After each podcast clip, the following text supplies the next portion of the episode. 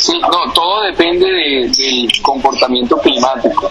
Si, si las altas temperaturas persisten, pues eh, podríamos estar en presencia de, de una alarma eh, que hay que tener precaución para mitigarla. Eh, digamos, dependemos de, de ese fenómeno. Sin embargo, también hay operaciones eh, internamente se pueden hacer de haciendo transferencias de energía donde el sistema lo permita.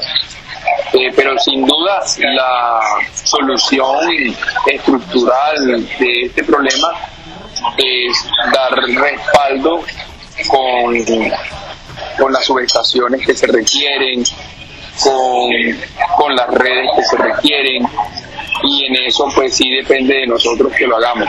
Lo que quiero decir es que Afinia ha cumplido con sus, con sus obligaciones de de hacer las inversiones que corresponden. Esto, recordemos que, cuando Afinia recibe esta infraestructura, una infraestructura eh, abandonada por, por inversiones y, y recuperarla, transformarla, hacerla eficiente, toma tiempo. Pero en estos 30 y casi 34 meses que llevamos de operación, las inversiones han sido muy importantes